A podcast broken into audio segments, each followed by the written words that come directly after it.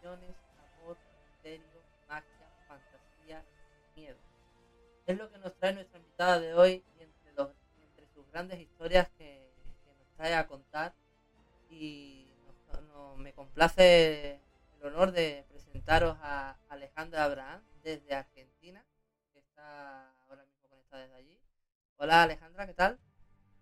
Hola Javier, ¿todo bien vos? Bien, bien, aquí estamos. Bueno, metemos una y arrancamos. Dale.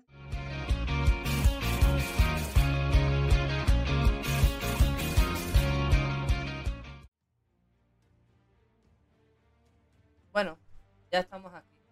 Bueno, ¿qué tal Alejandra? Todo bien, muchas gracias por invitarme. Muy contenta de estar acá. Nada, nada.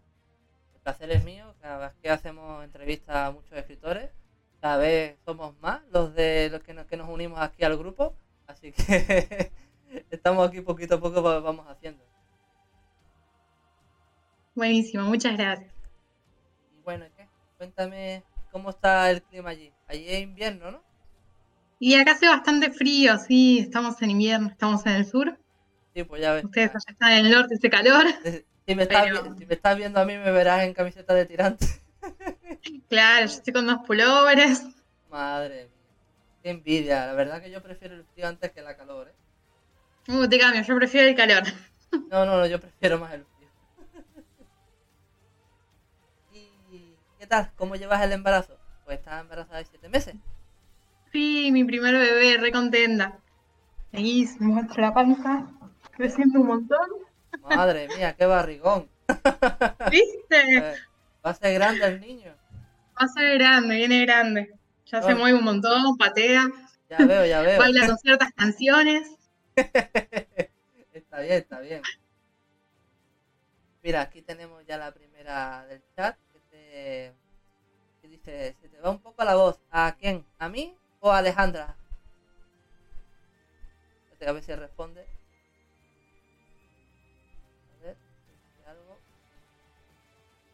A mí, a mí, se me va un poquito la voz. A ver, me voy a acercar un poquito. Ah, yo te escucho bárbaro. A ver, me voy a acercar un poquito. Sí, porque me sale directo aquí. A ver ahora. ¿Se me escucha mejor ahora? He estado haciendo cambios con el micrófono y arreglándolo para probar, para que se vea un poquito y se estéticamente se escuche mejor. sí, ahora sí. Bueno, Alejandra, te voy a hacer la primera pregunta. Eh, de lo más sincera posible y cuéntanos sobre ti, pero no digas nada de los libros, ¿vale? Para que la gente te, conozca a ti antes que a los libros. La primera pregunta es, ¿quién es Alejandra Abraham? Bueno, mi nombre es Alejandra Abraham, como dijiste, tengo 31 años, vivo en Buenos Aires, Argentina, en la ciudad autónoma de Buenos Aires. Em, soy docente de ciencias de la educación, soy profe de educación superior en ciencias de la educación y actualmente estoy trabajando en varias escuelas de la ciudad autónoma de Buenos Aires, estudiando matemática, química y lengua y literatura en distintas escuelas. También soy química y soy periodista, aparte de escritora. Madre mía. Tengo un abanico de cosas. Muy inquieta. Así que bueno, de todo un poco. Bueno, vivo con mi esposa, estamos esperando a nuestro primer bebé, Sebastián, se va a llamar. Así que nada, hermoso año. Sí, sí, ya, ya, bueno, ya, que, ya queda poquito, queda poquito, ya estás en la recta final. Así que estos últimos meses, ya te lo digo por experiencia, son los más los más esperados y los más nerviosos. Sí. Ya estaré yo pendiente por las redes sociales, pendiente de cuando salga el pequeño Sebastián. Ah. Sí, sí, voy a estar, voy a estar subiendo un montón de fotos, seguro. bueno, y que mm, aparte de, periodista, ¿cómo, haces para, unificar un poco todo? El trabajo, las clases, la, escribir. Bueno, como te decía, soy re inquieto, o sea, no, no, no puedo estar quieta, así que eh, nada, si no hago de todo me aburro. Entonces, si no estoy escribiendo, estoy preparando clases, haciendo cosas, jugando rol de calabozos y dragones, de todo.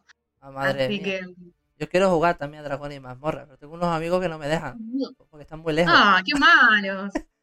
yo quiero jugar online por videollamada y no me dejan. Dile tú algo, a ver, a ver si los convence, que estarán escuchando esto, imagino. Déjenlo. Déjenlo, pobre. bueno, eh, ¿cuántos libros tienes escritos? Tengo eh, escritos y publicados, tengo ocho. Tengo otros en proceso, que todavía no vieron la luz. Bueno, bueno. Pero ya son muchos libros. A diferencia de mí, tengo publicado uno y estoy ahora en el, segundo. Y ya está. Bueno, bien, igual. Sí, sí, sí. Se van a ir acumulando, no te preocupes. Sí, sí, Una vez que empezás ya está, es algo de no, parar. No paras, no paras. no. Bueno, cuéntanos un poquito sobre ello. Bueno, mi primera novela la escribí con 15 años, que fue El Poder Oculto, una historia de amor, misterio y magia, y la publiqué con Editorial Duncan cuando tenía 16. Les voy a mostrar que tengo acá la primera edición, ya está viejita, pero eh, la foto, bueno, soy yo con 15 años, eh, una ouija con velas, una bola de cristal. la foto la sacó mi mamá hace un montón. Esa fue la primera edición. Después, eh, con muchos años después, hice la segunda parte, que era El Poder Oculto, Magia y Sangre. Y después lo que hice fue unificarlos y mejorarlos. Y ahora está publicado en Amazon como El Poder Oculto, El Despertar de la Bruja y El Secreto del Mago. O sea, la primera parte es eh, la parte de Tamara, que es la protagonista del primer libro. Y en la mitad del libro continúa la historia desde el punto de vista del protagonista masculino que se llama Esteban. Ah. Y bueno, es una historia de amor adolescente, de unos eh, jóvenes que descubren que tienen poderes mágicos y heredan un gran conocimiento y juntos se van ayudando para, para poder ser mejores en eso. Y bueno, hay toda una trama atrás que van a tener que leerlo para averiguarlo. ese fue el primero. Después vinieron otros. Tengo varias novelas y también antologías. Cuéntanos, cuéntanos. Voy cambiando el género, eso sí. No te preocupes, no, te preocupes. Tú vas enseñando, vennos contando y háblanos sobre los libros. Bueno, el segundo libro que publiqué fue Sin mi ayer, que es un thriller psicológico de una chica que se llama Lea, que pierde eh, la memoria y vuelve a su casa 12 años después, no se sabe qué pasó en el medio, y bueno, y, es su afán por tratar de recuperar esos recuerdos que perdió. En la casa no saben qué pasó, ella no sabe qué pasó, y bueno, es tratar de ir eh, recuperando sus memorias perdidas. Mientras tanto, nunca dejé de hacer cuentos y eh, lo fui recopilando en distintas antologías. Tengo una que es Antología la que lo tengo por acá, ese, que son cuentos de distintos géneros. Está buena, ¿no? Sí, sí, esa me gusta. La diseñé yo. Está, guapa, está guapa. Eh, las portadas las estoy diseñando yo. Eh, consigo las imágenes en general en un banco de imágenes y bueno, las, trato de diseñar yo. Bueno, bueno no, es para darme publicidad. Que, queden bonitos. No, no, es para darme publicidad, pero si alguna vez necesitas una portada, yo, yo soy diseñador y hago portadas también para libros. Ah, buenísimo. Sí, porque trabajo también con, una, con, una, editorial de un amigo mío y y soy el diseñador y también estamos ahí. Así que si alguna vez necesitas, ya sabes. Buenísimo, buenísimo saberlo. Después dice otra antología que es Las Voces del Silencio. Estos son cuentos un poco más dramáticos, realistas, eh, más bien orientados, eh, ambientados en lo que es la historia argentina. ¿sí? Que vivimos bastantes crisis, bastantes problemas. Entonces, eh, este es un poco más duro, hay que tener un poco más de estómago para leerlo. Un poco triste, pero está, está bueno, yo se los recomiendo. No, no cerré, ¿no? Ay, cliqué sin querer. Eh, después, bueno, mi favorito hasta ahora es este, que es una novela histórica que se llama Cinco espinas tiene la rosa, que está ambientada en 1800 en el virreinato del Río de la Plata. Y está contado desde el punto de vista de cinco personas. Cada capítulo es, eh, eh, o sea, cómo ve la historia que va transcurriendo eh, uno de estos protagonistas, que son dos hermanos y tres hermanas, ¿sí? Primos entre ellos. Tres hermanas con los dos hermanos. Entonces, más que nada son historias de romance histórico, pero también tiene algunas cosas más oscuras que, que le hacen como un poquito más interesante y, fuera de lo común. Después tengo, el último que escribí es esta novela que se llama Red Flags y eh, es básicamente una relación de adolescentes súper tóxica eh, que se va convirtiendo en cada vez algo más violento. Y después tengo novelas cortas publicadas, que son Periodista Paranormal, que es un periodista que va recorriendo la Argentina en busca de fenómenos y sucesos paranormales para escribir para su columna. Oh. Y tengo una distopía que transcurre en Buenos Aires, que es La Jaula del Fénix, que eh, también súper cortito, es como una novelita corta. Y, está, me gusta porque no, nunca había leído una distopía o algo de ciencia ficción que, que pase en mi país. Entonces eh, me pareció original llevarlo a eso. No, está bien, está muy interesante. Ahí yo me he leído toda la sinopsis de todos los libros cuando estaba preparando la entrevista y ha habido varios que me, que me han llamado mucho la atención y de la pero de la antología helada ese me lo he, me lo he descargado. ah, qué bueno, ojalá que te guste. Hoy, por ejemplo, puse mm, para que descarguen de forma gratuita en Amazon el de antología helada. Ese, por, ese, es que le he dado porque quería, quería descargarlo, pero no me abría la pestaña y directamente me lo, me lo ha descargado. Y yo, ah, bueno, pues ya está, pues ya lo tengo. Entonces le he echado un ojo y, ahí, ahí, lo tengo. Ya te diré algo cuando lo, cuando lo, lo lea. Bueno, esas son una colección de cuentos, son distintos géneros, terror, fantasía. ¿Cómo? Son 20 cuentos, ¿no? Sí. Ya, ya, ya, te, ya te iré diciendo por, por Instagram o por WhatsApp. ¿Qué tal? Bueno, muchas gracias. En Amazon suelo poner los fines de semana algún librito para que puedan descargarse gratis. No, lo, va, lo vas modificando, ¿no? ¿Tú? Lo voy modificando. Vale, vale, está bien saberlo. Sábado o domingo suele, trato de que haya alguno gratis. Vale, vale. Para quienes no pueden gastar y que puedan tener la oportunidad también de leerlo. Claro, claro, claro. sí, sí, sí. No, está, bien. Bueno, yo como lo tengo registrado en la sección de KDP, cada, cada 90 días se pone gratuitamente eh, la, versión Kindle. Pero bueno, yo... Pero eso sí, también es una buena forma de también de hacerle propaganda al libro, promocionarlo y, tal. Es una buena estrategia. Sí. Y aparte también así lo puede leer gente que quizás, por ejemplo, acá en Argentina, eh, con todos los problemas económicos que hay es muy complicado eh, por ahí comprar en Amazon, que el precio es en dólares o en euros, entonces después eh, nos cobran impuestos sobre eso, es como muy, bastante complicado, por ejemplo en mi país, como acceder a, ese beneficio, entonces eh, ahí es más fácil darles la oportunidad de decir, bueno, que si quieren el ebook lo tienen gratis, y bueno, si después les gusta lo recomendarán, lo comentarán, reseñarán. Claro, claro. Eso es lo que esperamos todos, a fin del cabo.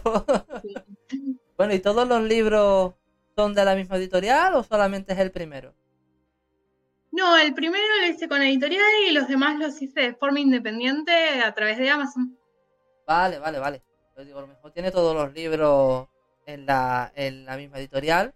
¿Y qué tal fue tu experiencia con la editorial? Y con la editorial, o sea, estuvo muy interesante porque, bueno, era re chica, tenía 15, 16 años y fue eh, un boom, o sea, me, o sea, me hice como, o sea, como conocida dentro de mi entorno, básicamente. En el secundario era como la chica que publicó el libro, no sé, era muy loco.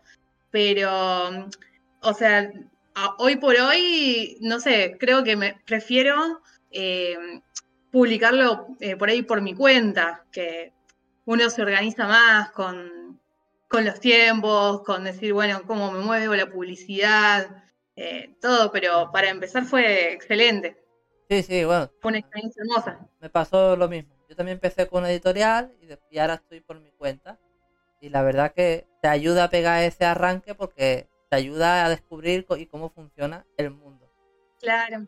Eso, Tampoco existía en ese momento, me parece, eh, yo lo, conocí como mucho después, de todo esto de KDP Amazon y decir, bueno, lo puedo hacer sola. Sí, bueno, yo también pasó exactamente lo mismo. Yo también empecé con la editorial y ya al año y pico ya de haberlo publicado el libro y haber empezado ya a reescribir el segundo, ya, ya me enteré de, de Amazon y de que tenía esa adquisición.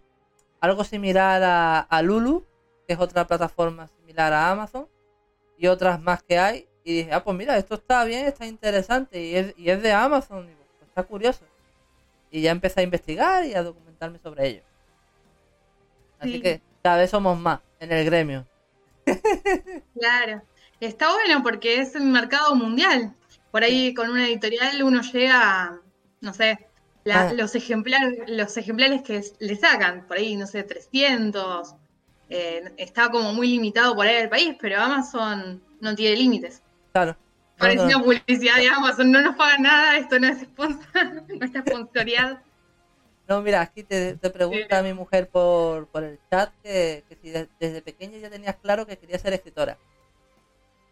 Sí, eh, o sea, creo que el primer destello fue cuando tenía ocho años, que hice un cuento así normal, en, creo que era de extraterrestres, eh, y la maestra dijo, wow, esto es increíble, le voy a decir a la directora. Y dije, oh, capaz que escribo bien. Y después, eh, a los 12 años, había un concurso eh, sobre el general San Martín y mm, teníamos que escribir algo sobre él. Y yo hice una pequeña novela. Después me dijeron, no, era un cuento. Ah, bueno, hice un cuento eh, sobre él. Y hice la historia de la hija cuando muere la madre. Y la maestra terminó llorando y dijo, no, no, pero esto no lo escribiste vos, no lo puedo mandar al concurso. ¿Cómo que no lo escribí yo? Y bueno, como que no me mandaron, no me dejaron participar, porque dijeron, te lo escribió alguien, y no, lo había hecho yo. es como, bueno, debo escribir bien al menos, porque pensó que lo hizo un adulto, no sé. Y ahí fue como los primeros, las primeras cosas que hice. Y después ya sí, en la secundaria empecé a escribir de, de hobby, ¿no? Porque fuera una tarea o algo. Bueno, está bien. Yo nunca supe que quería ser escritor. Yo empecé a escribir por cosas el cachondeo de, los amigos. Y yo a mí se me daba mejor dibujar. Yo dibujaba anime y manga y mis cosas en el colegio y, y después pues con, lo, con las pequeñas historias que me inventaba con mis amigos surgió unos dibujos, unas historias, una, una, historia más grande y ya me, lancé.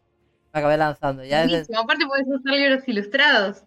Sí, bueno, estoy, estoy trabajando en las ilustraciones si buscas el, si tienes el, el Unlimited, podrás descargarte el, libro gratis y podrás ver la ilustración que, sale en las primeras páginas del, protagonista.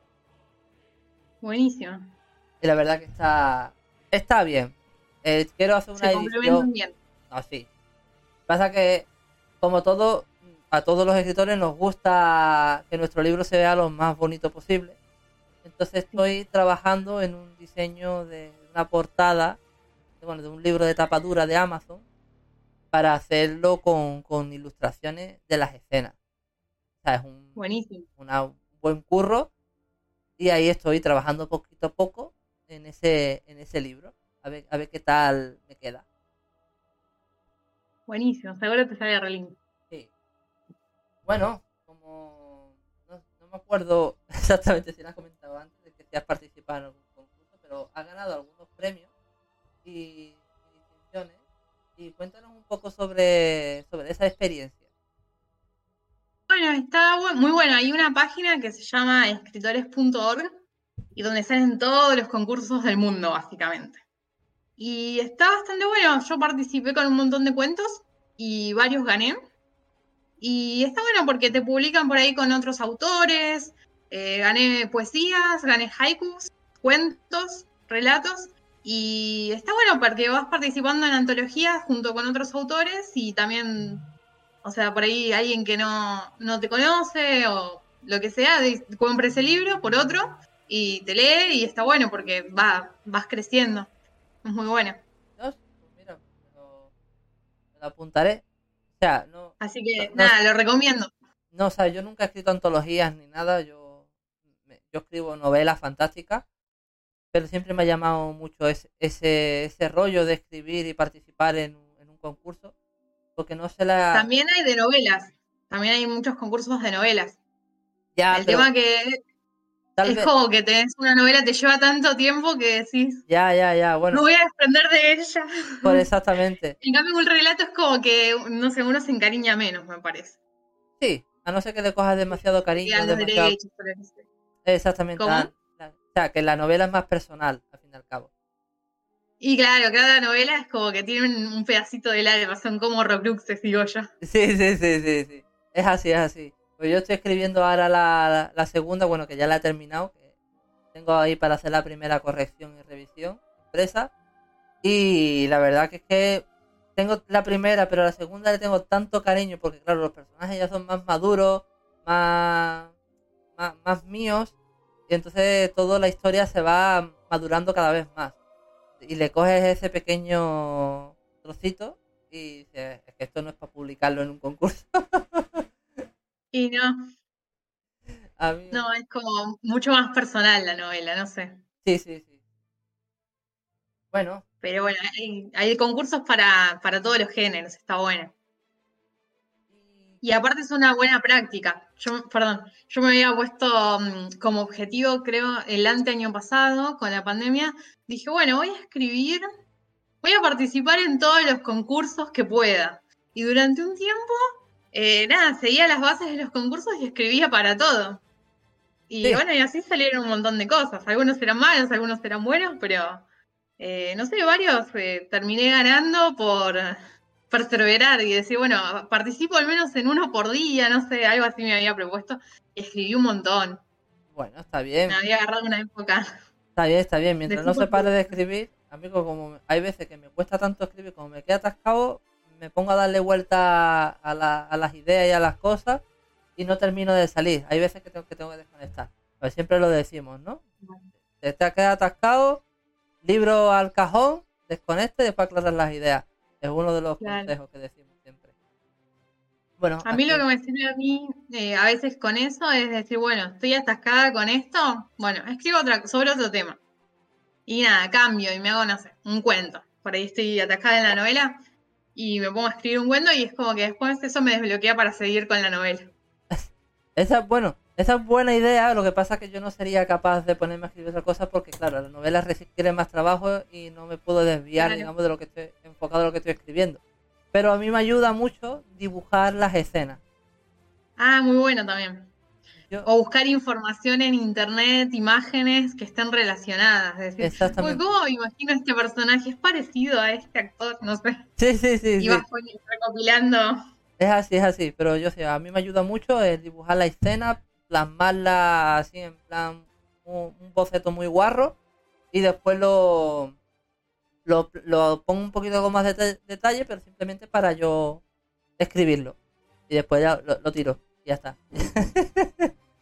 Está muy bien. Son recursos que, bueno, que lo que diga Alejandra y tanto como diga yo, aquí los que estéis oyendo el podcast, tanto en directo como en diferido, que podéis eh, tomar nota de ello. Y quisiera saludarle un saludo a, nuestra nueva seguidora, MGIG9. Bienvenida a, la, a la comunidad. Y aquí estamos para, para cuando necesites seguir escuchándonos y gracias por el apoyo. Aquí Alejandra, mi mujer, te vuelve a preguntar ¿qué tanto apoya Argentina la lectura? Eh, no tanto. Yo creo que la mayoría de, por ejemplo, los concursos interesantes están en España en realidad. Pero lo que sí es cierto es que hay un montón de librerías en Argentina. Creo que es el país con más librerías eh, del mundo. Y también hay bastantes editoriales, pero muchas son de mm, coedición quizás. Em, me parece que es como muy cerrado por ahí el grupo de, mm, de editoriales grandes que están dispuestos a, a publicar autores que no tienen por ahí un, un apoyo grande atrás ya de seguidores. O- es como difícil abrirse paso, me parece, pero, mm, pero sí. hay muchas librerías y sí se fomenta por las escuelas y todo la lectura, por lo menos, no sé, desde mi punto como profe de lengua, trato de que lean novelas, cuentos y por lo menos que sepan que existen distintos géneros y fomentar también la escritura. Pero me parece que, por lo que veo desde mi lugar em, y a través de las redes y todo, creo que España tiene, tiene como más apoyo hacia, hacia los escritores. Bueno, no te creas, ¿eh? no tanto. Aquí también hay mucha coedición y autopublicación y las tres o cuatro editoriales que hay grandes, no todas ah, se manchan las manos para, para publicarte. O tendrás que ir, en cierta manera, mi sueño es una de, de las grandes, el Grupo Planeta, me encantaría que me publicaran el libro. El mío también. Pero claro, eh, está investigando, tienen una sección de autopublicación bastante cara, pero sigo trabajando en una buena propuesta para ofrecerles a ellos y llevarles mm, y plantársela en la mesa. No sé si será con el primero, con el segundo, con el tercero, o a lo mejor ya, mejor cuando ya me planteé terminar la propuesta bien redactada, mejor ya tengo los cinco libros y decirle, oye, mira, yo tengo esto y te lo, te lo propongo. Pero ah, es, muy duro, aquí es muy duro, por eso yo a usted quedarme con una autopublicación, porque para irme con una coedición y una y una autopublicación, prefiero autopublicarme yo mismo, me ahorro dinero y me muevo yo. Si, al final cabo el trabajo me lo voy a hacer yo. Claro, sí, sí, yo también. Porque yo no sé si la primera editorial tuya fue tradicional o fue de, de autopublicación o coedición. Eh, fue, creo que sería lo que fue edición, eh, pero la gran cantidad de libros que vendí lo hice por mi cuenta. O sea, si bien me brindaron el espacio de estar en sus librerías y, y me, permitieron ir a, la feria del libro, eh, y eso está muy bueno. O sea, la publicidad y, todo, salir a vender básicamente, creo que corre mucho por cuenta de lo que hace el autor. Y en ese momento no había tantas redes sociales, también era bastante complicado. Quizás recién estaba empezando Facebook y... Sí, por aquel entonces... Y bueno. y no, no todo el mundo usaba. Sí, no, no todo el mundo se arriesga tampoco, tampoco se mete las manos. Aunque sí es cierto que cada vez más hay gente que se que apoya a los escritores noveles y dice, bueno, va, venga, te, te compro el libro y a ver qué tal. Y al menos en mi caso, esta vez, este San Jordi aquí en Barcelona, lo hemos, lo he disfrutado muy bien, la verdad. Y había mucha gente, vendí bastantes libros que se, que no me conocían y aún así me lo compraron porque les parecieron interesante. Y muchos lo compraron por la portada, que fueron sorprendentes. Digo, bueno, vale. Pero está. no libro por su portada, pero es por ahí, si no conoces al autor, es por lo que agarras el libro, en realidad. Después, si te gusta o no, es, lo vas a seguir leyendo o no. Pero... Sí, sí, sí, sí, Pero ellos van a, van a lo que quieren. Y buscan, mejor van a la feria de los libros y van buscando gente específica que ya quieren comprarle y ya. Claro. No sé allí en Argentina cómo será la feria de los libros, ¿cómo son? ¿Cómo suelen hacerla? Eh, suelen ser en la rural, que es un lugar muy grande, en donde son invitados un montón de editoriales con, que ponen sus puestos, ponen sus autores a, firmar autógrafos por ahí o a dar quizás pequeñas charlas. Y bueno, hay un montón de, libros, o sea, no solo de Argentina, sino de todo el mundo. Eh, y bueno, cada uno va, hacia a donde quiere, ¿no? Pero bueno, a mí lo que me pasa, por ejemplo, es que me gusta por ahí algún, o sea, no, no es como que tenga por ahí un género que me encante, sí me gusta por ahí la fantasía, me gusta bastante, pero eh, me gusta en general cómo escribe cierto autor. Entonces, después de que me gustó cómo escribe, le leo todo. Entonces digo, bueno, no sé, eh, tal. Entonces después empiezo a comprar los otros libros porque me gustó cómo escribía. Claro. Me, me pasa también con algunos. No es que mi, por la lectura no, no es que sea muy fluida, pero sí tengo ciertos escritores que me gustan leer. Entre ellos, uno de ellos, Brando Sanderson. Me flipa. Me encanta, sí. Yo es, vamos, la, la, bomba. Ahora estoy haciendo el curso de escritura de él. Increíble. Ah, no, perdón, el nombre del viento no, eh, El Camino de los Reyes. El Camino de... Eh, leí yo. Sí. Eh, Archivo de la Tormenta. Sí, sí, sí. Este está... Sí. Es eh, muy bueno. Muy bueno, muy bueno. Tiene un montón de libros igual, escribe. Bueno. Escribe un montón, es muy, muy activo ese escritor. Sí, te parecerá increíble, pero este hombre antes de empezar a ser escritor ya tenía escritas por lo menos 8 o 10 o 12, 12 novelas y largas. Claro. O sea, Sí, para, sí, para mí fue fue, increíble. fue, fue increíble, digo, ¿y este tío? Y tiene tanto escrito y no, no, no lo publica.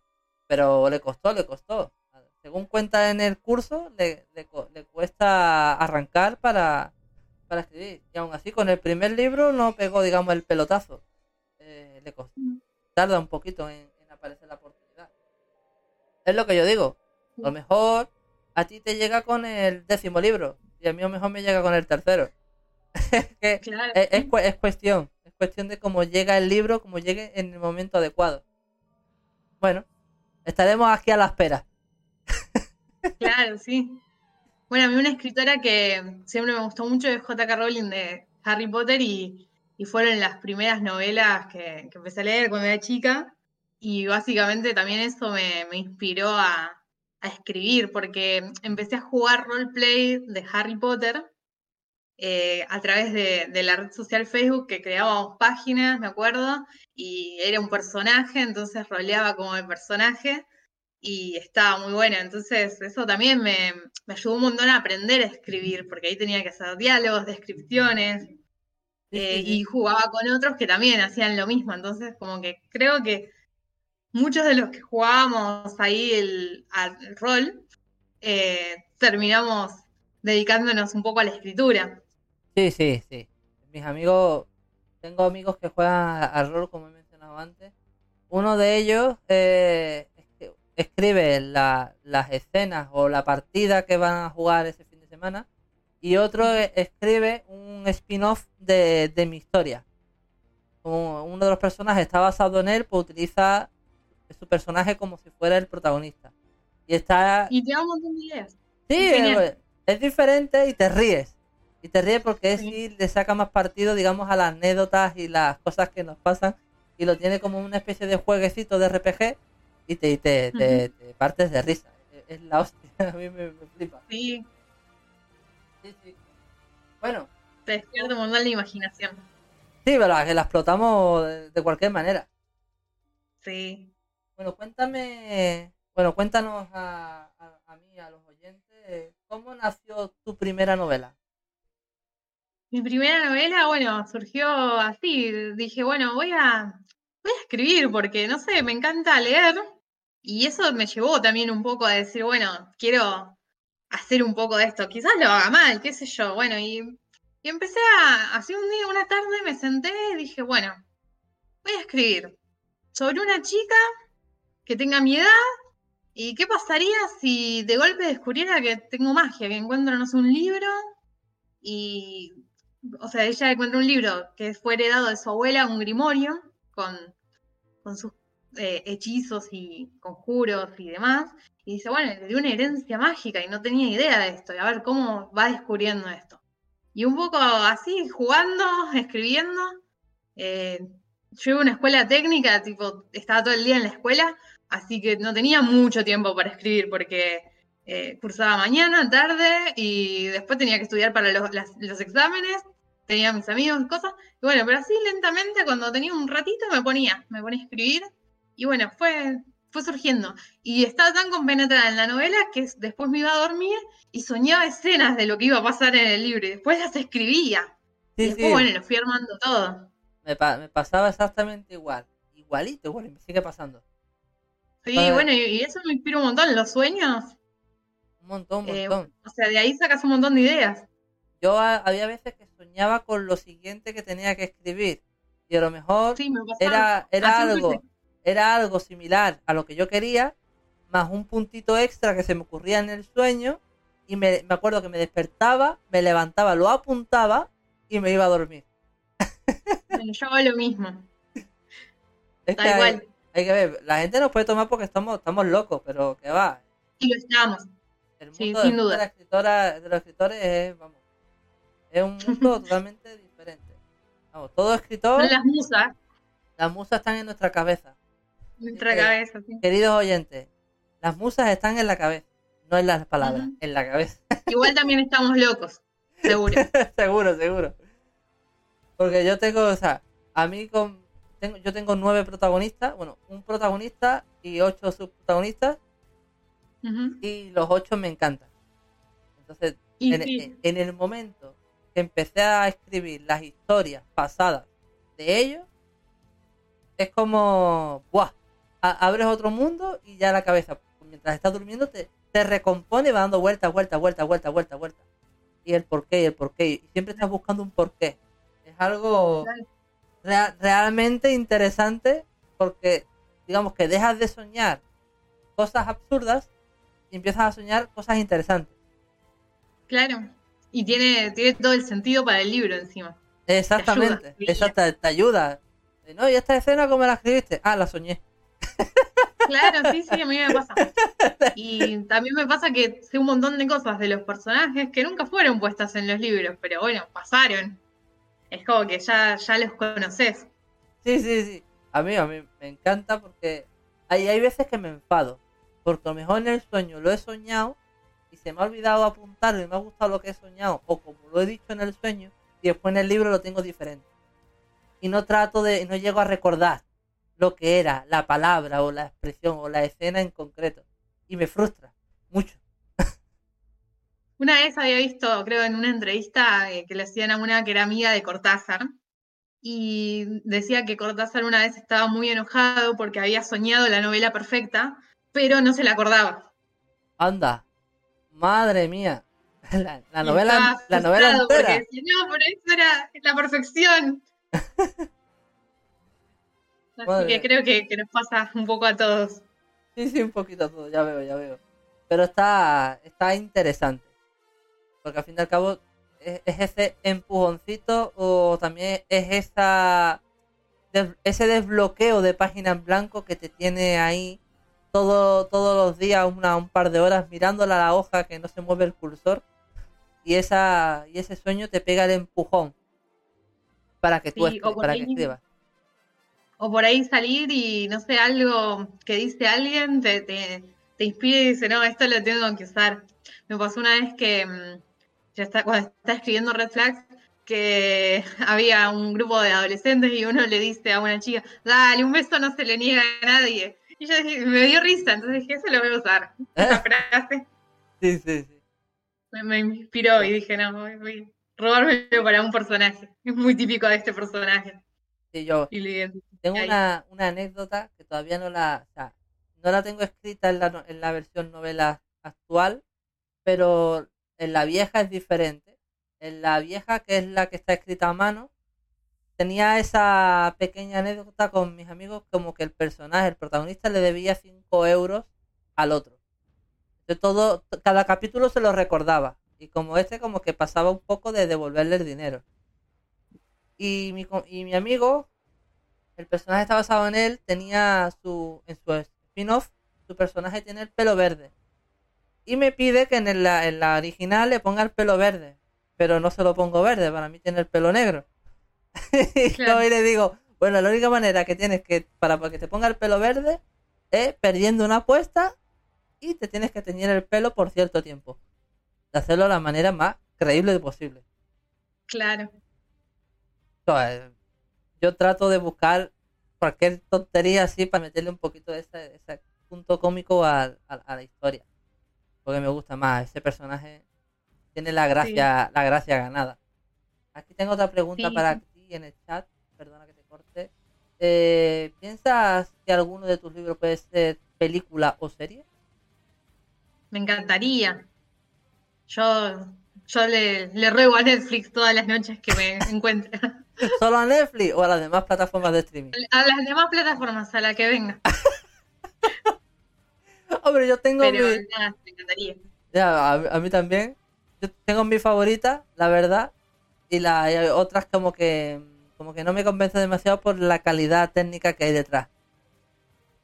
Se- se- se- claramente las actuales se ve perfectamente quién es la que trabaja más en, una, en un tipo de serie concreto que otra.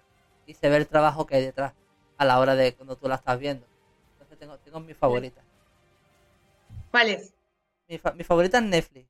La segunda, ah, después de lo que han hecho con la Amazon Prime, con los anillos del poder del Señor de los Anillos, viendo eso, ya, ya me tiene mi otra parte del corazoncito, me lo tiene ganado.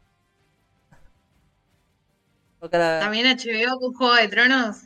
HBO con Juego de Tronos, sí, pero lo, hizo, lo hicieron bien con Juego de Tronos. Hay otras series que tienes que no, que no tienen la misma calidad. Claro. Es que es eso. O sea, si te vas por una serie en concreto, sí, las elijo todas, pero si vas viendo varias, varias series de cada plataforma, vas viendo la calidad que tiene una y la calidad que tiene otra. Entonces eso te ayuda un poco a, a, elegir, darle pros y contras. Yo tengo mis dos, algún día sé que me llamarán. Bueno, algún día te llamen a ti y te digan, te cobro los derechos de, este libro. Y ya está, ya te ha tocado la lotería. Sería genial. Pues Me encantaría ver eh, una de mis novelas en, en la tele. Como serie o como película, no sé. Lo que venga. Lo que venga, lo que venga. Estaría bueno. Y actualmente, ¿qué es lo último que tienes publicado o que tienes pensado publicar para, para contarnos? Bueno, el último publicado que tengo fue Red Flags, que lo saqué este año. Y ahora estoy escribiendo un thriller que transcurre en los 80, eh, que también es una novela coral contada desde varios personajes. Y mm, en un pueblito inventado, en donde eh, hay una especie de eh, problemas políticos y cosas y asesinatos. Y bueno, eh, por ahí va. La estoy escribiendo por ahora. y también estoy escribiendo también cuentos para que estoy mandando concursos. Y bueno, y después, eh, nada, mi idea es recopilar esos cuentos y hacer una antología. Por ahora va de terror. No sé si va a variar de género, pero los cuentos Estoy en una onda de terror ahora. Bueno, está, está bien. ¿Puedes leer un fragmento de un cuento de la, de la antología helada? Vale.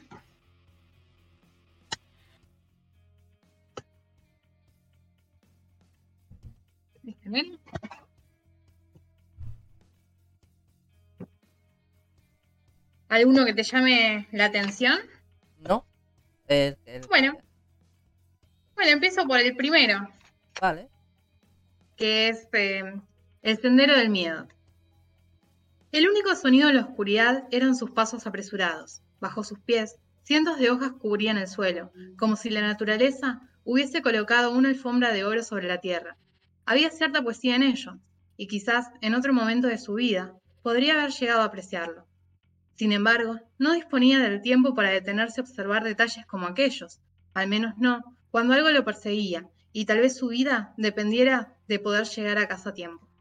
No había luna y tampoco estrellas que, que salpicaran el cielo negro, y Johan agradecía no estar completamente inmerso en la oscuridad, aunque su teléfono no disponía de señal en medio del bosque, la luz que le proporcionaba la pantalla del pequeño aparato le daba cierta sensación de alivio. Había recorrido aquel sendero que serpenteaba el pueblo de su cabaña, que separaba el pueblo de su cabaña un millar de veces, aunque nunca antes había sentido tan indefenso en medio de la inmensidad del bosque. Johan miró sobre su hombro una vez más, pero su perseguidor, anticipando sus movimientos, había logrado camuflarse entre los troncos nuevamente. Pese a que no había podido establecer contacto visual con él, podía sentirlo cada vez más cerca, aproximándose, persiguiéndolo desde que los contornos de las casas del pueblo habían comenzado a tornarse lejanos. Como si se tratara de un mal augurio, el bosque entero estaba en silencio. Los sonidos típicos en la naturaleza se habían extinguido por completo. Luego de haber vivido allí toda una vida, Johan había aprendido a que los animales eran sabios y presentían cuando el peligro estaba próximo, y en ese momento podía sentirlo justo a sus espaldas. Su marcha apresurada no tardó en transformarse en un trote, y luego en una carrera. Estuvo a punto de tropezar en más de una ocasión, debido a que el terreno era irregular y las raíces de los árboles eran traicioneras, pero no aminoró su velocidad. Ni siquiera lo hizo cuando su garganta comenzó a arder a causa de su agitada respiración y sus piernas doloridas eh, le pidieron clemencia.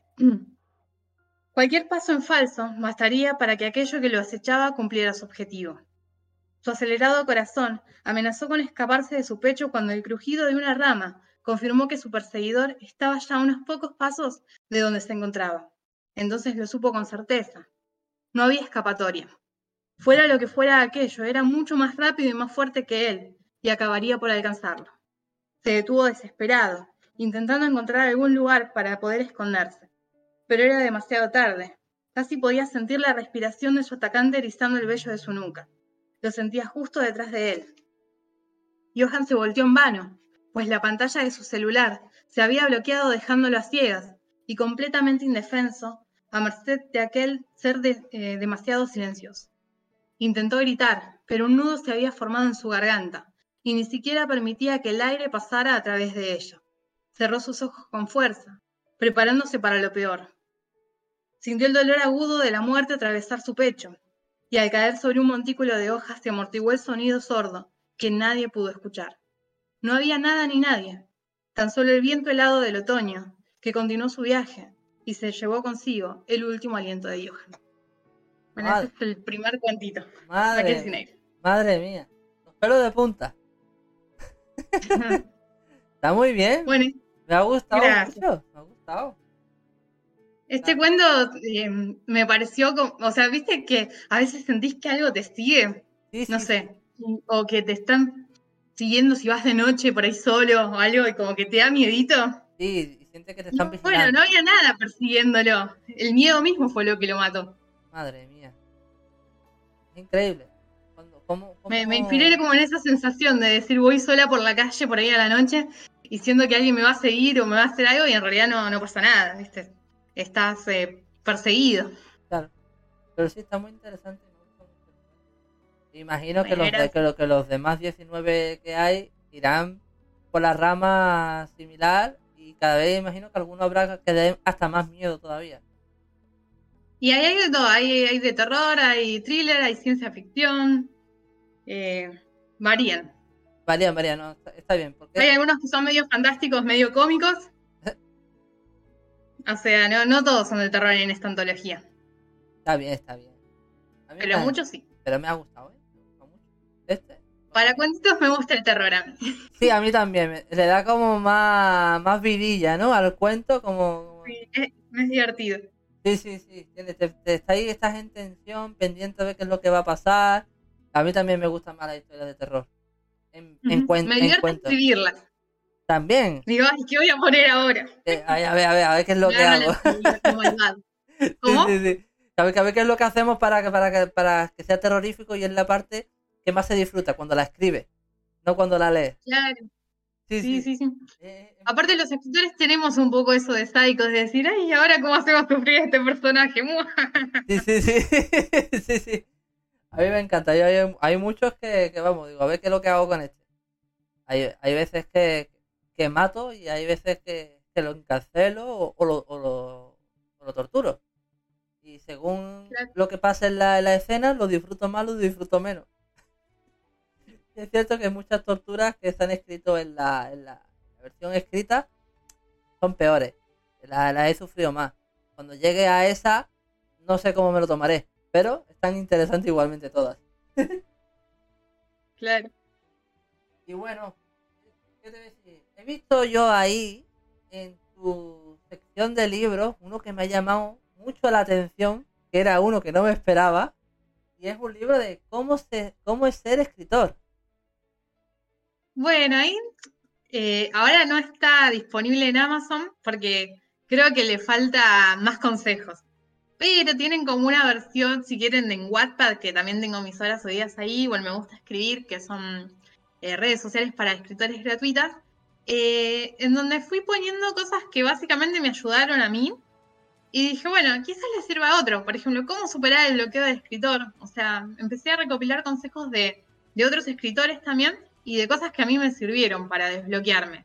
O por ahí, eh, cómo crear una portada, qué herramientas puedo llegar a utilizar. Eh, después, no sé, tengo eh, consejos de, no sé, cómo hacer una sinopsis, o sea, nada, cosas que uno por ahí googlearía y decir, bueno, lo pongo todo junto en un mismo libro, en un mismo lugar y quizás le sirva a alguien. Claro. Pero bueno, me parece que es como que ese está en proceso todavía. Entonces, como sigo aprendiendo, dije, bueno, lo voy a sacar de la venta en Amazon, lo pongo solo gratis en las redes y bueno, cuando tenga más cosas lo vuelvo a subir pero a Amazon, pero más completo. Está interesante porque no, no, sinceramente ese libro era el que menos me esperaba. y yo, ese lo hice en parte para mí, para decir, bueno, siempre estoy buscando esto, pero esto me, me, va a ayudar. O sea, por ejemplo, cómo escribir líneas de diálogo. Eso es como, no sé, algo, no sé, por algún motivo siempre me olvido de, uy, ¿cómo era la puntuación de esto con la raya, del punto donde iba? No sé. Entonces, como decir, bueno, ya lo tengo acá, no, no lo tengo que ir a buscar de nuevo a otro libro, a Google, a, donde sea. Es como que ya, ya está, lo tengo, ya sé que ahí está bien. Y bueno, lo tengo a mano. Mano. O por ahí dudas que, que te agarran de, no sé, cuándo usar la coma, eh, dónde va el punto y coma, ¿viste? Cuando vas escribiendo y decís, uy, ¿esto iba acá? ¿O, o va a punto y coma? ¿Va a coma? Y no sé, cosas que van, te van sirviendo. Sí, o cómo poner punto y seguido, o el punto y aparte, cómo poner también. Claro. Son cositas también tengo un apartado para eso. También, también. Todas cosas son buenas. Además, si te escuchas el podcast, hay muchas podcasts que hago solo, donde también doy consejos en parte es algo como tu libro, pero en vídeo y en audio. y bueno, lo puedes recopilar también. Sí, lo podría recopilar también, pero hay veces que me cuesta escribir más en, tercera persona o en primera persona y no sé muy bien cómo escribir este tipo de, de, libros. Porque me gusta más a mí mucho narrar y dialogar. Claro. Entonces no sé cómo, cómo afrontaría yo ese cambio en mí. Al igual, cuando termine mi saga, digo, bueno, pues ahora sí, ya, ya he aprendido bastante, a lo mejor sí me animo y trato de intentarlo. A ver si, a ver si me gusta. Pero no lo sé, a lo mejor en un futuro lo pongo en modo blog. Y ahí lo dejo. Y ya está. Aquí mi, hijita te, ha escrito algo en el chat, pero no, no, te lo puedo traducir porque no sé qué es lo que pone, porque un chorrón de palabras B A B S J A S A H I G A T Q R. Algo te ha querido decir por chat, pero no. Imagino que, la respuesta es Japón. Eh, imagino que querrá decirle algo a Sebastián. No, no, no lo sé. no lo sé lo que le quiere decir. Ahí le manda pataditas. Pataditas. Sebastián está, le, está respondiendo a Sebastián con pataditas. Claro. Está chillando ahora, la escucho chillar. No, no. No, las pataditas me las dio a mí. Ella, está salvo. Está lejos. Bueno. tengo una pregunta para ti. A ver, también, dínosla como, como consejo. ¿Cómo haces para crear tus personajes? Y bueno, primero en realidad lo que trato de hacer es pienso los personajes y después la historia. Entonces, no sé, me imagino eh, o sea, como si fuesen, no sé, los actores que pondría en mi libro. O sea, no actores reales, sino como me los imagino. Y cómo es la personalidad. Entonces después los enfrento como si fuese un rol a pasar por diversas situaciones. Entonces, más que nada para las novelas, ¿no? Que es como que son más por ahí, están más armados los personajes. Entonces, como que pienso bien qué haría el personaje y después simplemente eh, me van guiando. Es como que por ahí yo tengo pensado una situación y termina cambiando porque es como, no, el personaje no haría esto cuando lo voy escribiendo. Entonces se va por otro lado, quizás. Por ahí tenía algo pensado y cambió. Ahora te voy a hacer una pregunta respecto a eso que tengo ahí, que siempre la, se la hago a todos los escritores, porque es un tema muy nuestro y la gente nos toma por locos por esto. Pero... Y lo estamos. ¿Cómo es esto de, de WhatsApp?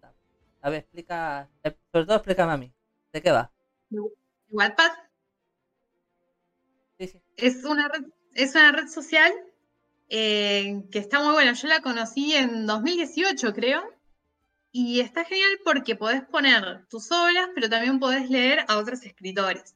Y podés dejar comentarios y podés interactuar con ellos. Entonces es re lindo porque hay como mucha interacción entre lectores entre escritores y vas conociendo obras que están re buenas y también te vas haciendo un poco conocido y por ahí te dan consejos o vos le das consejos y uno va creciendo. Así. Ah. Es como, yo me imagino que, mm, no sé, en las épocas antiguas que se juntaban los escritores en un café a discutir sus libros, bueno, es lo más parecido quizás ahora que es todo eh, a través de internet y, y podés como decir, bueno, no sé, hablas de cierto libro que te gusta o, y, vas conociendo a otros fanáticos de ese libro e incluso podés interactuar con el autor, está muy bueno. Ah, está interesante. Es que la he escuchado en varios podcasts, varios vídeos que he visto y tal, pero claro, a mi opinión, al igual a mí no me sirve porque lo mío es una novela y, va cronológicamente. No tengo tampoco tiempo para sentarme a escribir porque según lo tengo yo escuchado o entendido, puedes escribir por capítulos y la gente va leyendo los capítulos y como, como, como que puede estar subiendo, llamando la atención de la gente por esos capítulos que vas escribiendo. Pero bueno, a mí por ahí lo, lo, que me resultó más que subir toda la novela junta fue decir, bueno, yo ya tengo escrita la novela. Ya la publiqué, por ejemplo, en Amazon, ya la publiqué por otros lados. Pero voy a ir semana a semana subiendo un capítulo eh, a Wattpad. Entonces ahí avisas, no sé, los sábados actualizo, por ejemplo. Y ahí el que te sigue lo va continuando como si fuera una telenovela, como que esperarías a la próxima semana para ver cómo sigue. Y no sé, me parece que ahí se copan más. Yo probé las dos formas y y hubo cosas que las subí todas completas y decir, bueno, ya está la obra terminada, la pueden leer, o ir subiendo así de a poquito y es como que me parece que llama más la atención. Tuve más, más, con eso. Mira, pues te lo, te lo me, tomo nota de eso y te lo tengo en cuenta y, y, me lo miro. A ver si a ver si así también consigo que la gente me conozca un poquito más por ahí. Porque también va, también, ¿es como una red social mundial o, va por tu, digamos, por tu país? No, es mundial. Eh, tenés chat eh, y espacios para subir los libros, que están divididos por capítulos. Vale, perfecto. Y entonces por ahí vos seguís a un autor que te gusta y te avisas, publicó un nuevo capítulo, uy, y vas a leerlo. Claro. Sí, sí. Y está bueno.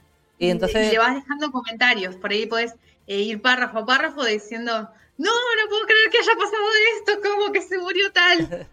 Y, el autor te puede responder, o capaz que otro eh, que está leyendo dice, no, sí, yo tampoco me lo esperaba, o no, ¿cómo no se lo esperaban? Yo sí me lo esperaba, te dice otro, no sé. Y está bueno. ¿Y, la de Goodreads?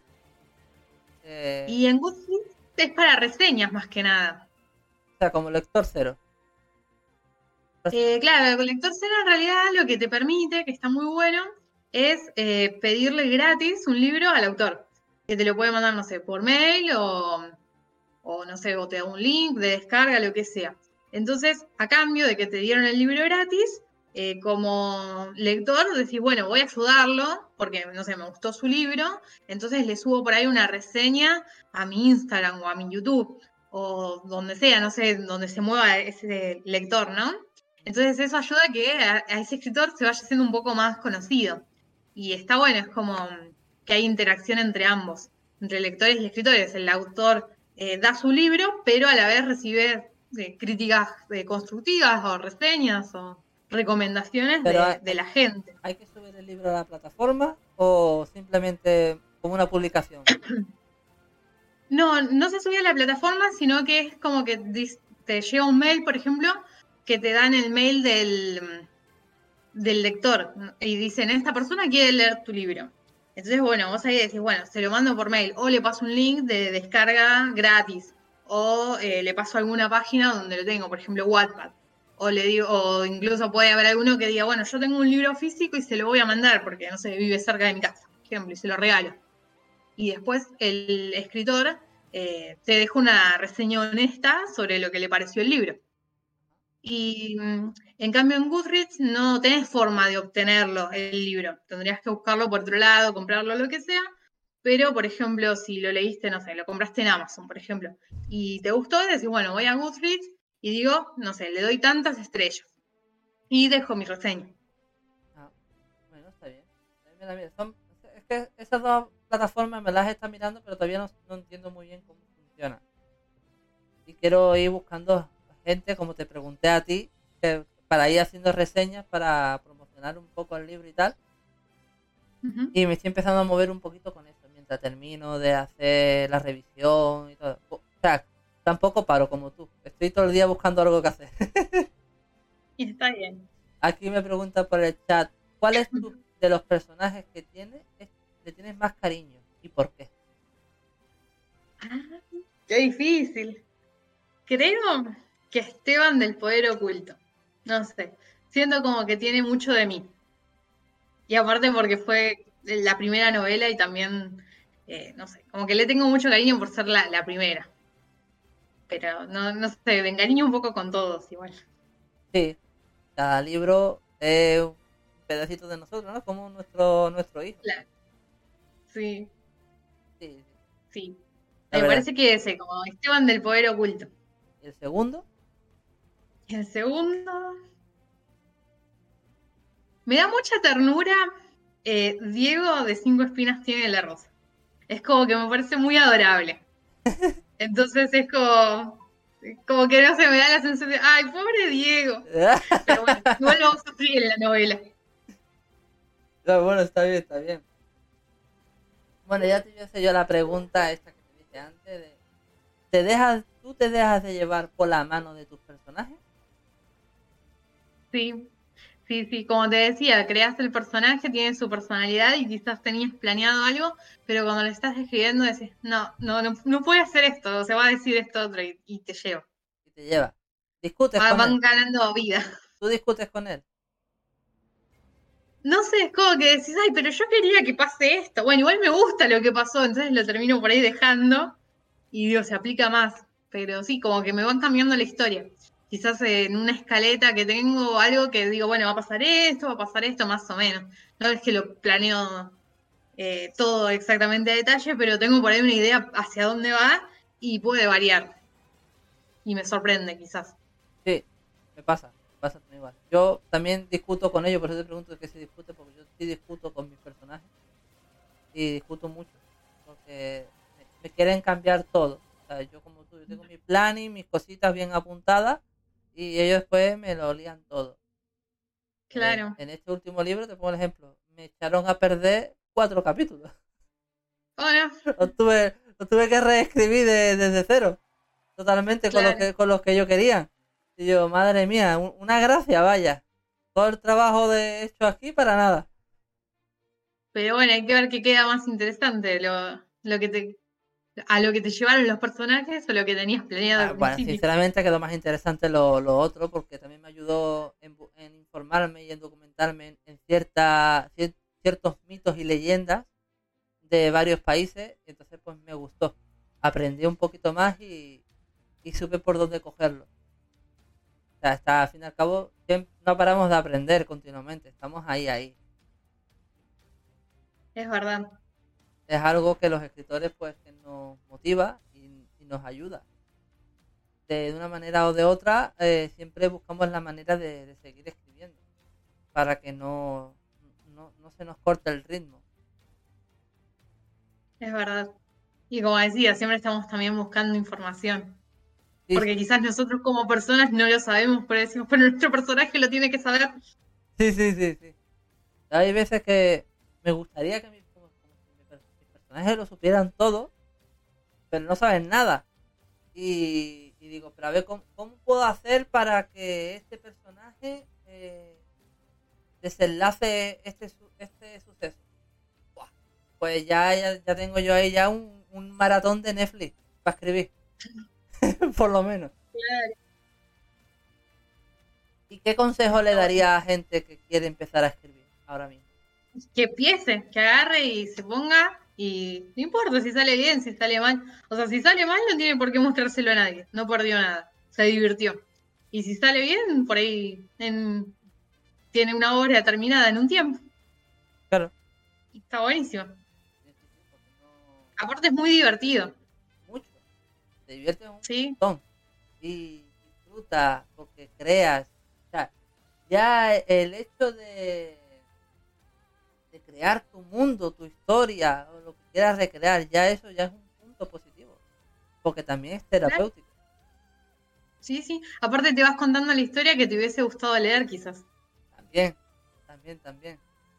yo podría decir que, por ejemplo, en la mía, puede la mía podría decir que es una recopilación de todas las cositas bonitas y feas y dramáticas que he visto de todas las películas y series y libros que he leído desde pequeño y la he adaptado a, un, a una historia propia mía. Y, dice, joder, eh, que era o no, es un, es un curro. Está Totalmente. buenísimo. Total, totalmente. Yo no sé. O sea, explícame a mí cómo va exactamente las antologías. Porque no sé exactamente cómo van. Y las antologías eh, son una colección, por ejemplo, de cuentos y relatos eh, que van surgiendo. Pueden estar agrupadas eh, bajo un mismo género o tema o algo por ahí en común. Por ejemplo, el, la- lo que te decía, la novelita corta del periodista paranormal empezó como cuentos. Y empecé a hacer cuentos separados con un mismo protagonista, que era un periodista, y su amigo el fotógrafo. Y, mm, y bueno, terminó, terminé uniéndolos en una especie de novela, pero en realidad son todos cuentos separados. Tienen todo su, su desenlace al final, ¿no? Claro. Sí, sí, Como que podrías leerlo por separado, lo entendés perfectamente, pero también tienen su trama. Y después, bueno, tengo el- las voces del silencio, eh, son bajo una temática un poco más dramática, entonces como que esa fue como la premisa, y, pero son historias separadas, así de poquitos, eh, poquitas hojas. Y antología helada también, o sea, ahí fueron los primeros cuentos que fui haciendo eh, y los fui recopilando ahí Bueno, está bien. Como, como el que leí. Después del segundo, nada que ver. Bueno, O sea, Ay, es otro tema, otro personaje. ¿Cómo? eh, perdón, perdón. Entró un bostezo. Yo lo iré, lo, lo iré leyendo y te, te iré comentando qué tal me van los cuentos. Eh, Bueno, ojalá te guste. Sí, sí, claro que sí. A mí los de los de miedo son los que más me flipan porque después se los cuento a mi hija y lo voy a disfrutar más. No sé si lo voy a disfrutar yo más o la madre. Pero la madre, también- la madre también le gusta le gustan los- las historias de miedo. Qué bueno. Pues bueno, ya estaríamos. Yo ya tengo ya la entrevista completa. Si tú quieres añadir alguna cosita a las redes sociales, saludar a alguien. Bueno, eh, saludos a todos los que me están escuchando. Muchas gracias. Muchas gracias a vos por invitarme. Nada, nada. Eh, nada, estuvo muy linda la entrevista, me gustó. ¿Tuviste Estoy divertida, estaba un poquito nerviosa. Ya, ya, bueno, tranquila, no Sí. pasa nada. Yo trato de que, que venga aquí al programa esté lo más cómodo posible. Sí, re, re, re cómoda, sí. Empecé nerviosa, pero después nada, re bien. Eh, nada, re linda la entrevista. Muchas gracias. Nada, Y nada. bueno, saludos a mi esposo, a mis papás, a mi suegra, a mis amigos, a todos los que me estén mirando, Al pequeño Em, Sebastián en un futuro cuando lo vea. al pequeño Sebastián, por si lo ven en el futuro. Ahí, la primera vez que sale en la tele el baby. Eh, que- bueno, es que dice, dice mi mujer, se pone, cuando, cuando dulce de leche ha- has comido en el embarazo. Ah, mucho, mucho. Es muy dulcero, Sebas. Me da antojos de chocolate y dulce de leche, torta, helado. Ya ves, Nada sano igual, pero bueno. Todo rico. yo, yo, no, Hamburguesas también. yo no sé tu marido, ¿Por qué no, sé tu marido, pero a, a mí, a mí me dio, me dio antojo todas las noches, me compraba un, un durum, un kebab. Sa- ¿Sabes lo que es? Sí, ¿no? Eh, no. Es como un pan de, un bollo de pan de pita relleno de carne y verdura. Y todo, Ah, y todo, todas las noches iba, iba a comprarme uno. Ay, te había agarrado a vos los antojos. No, yo como me dan antojos, me compro para mí, pero bueno, le compro a él, pobre, así que come conmigo. Porque si no es como que estoy ahí comiendo solo chocolates, ¿no? Está bien, bueno. Nosotros hemos tenido algunos antojos ansios similares y otros no. Pero sobre todo, yo he tenido más antojos que mi mujer, lo reconozco.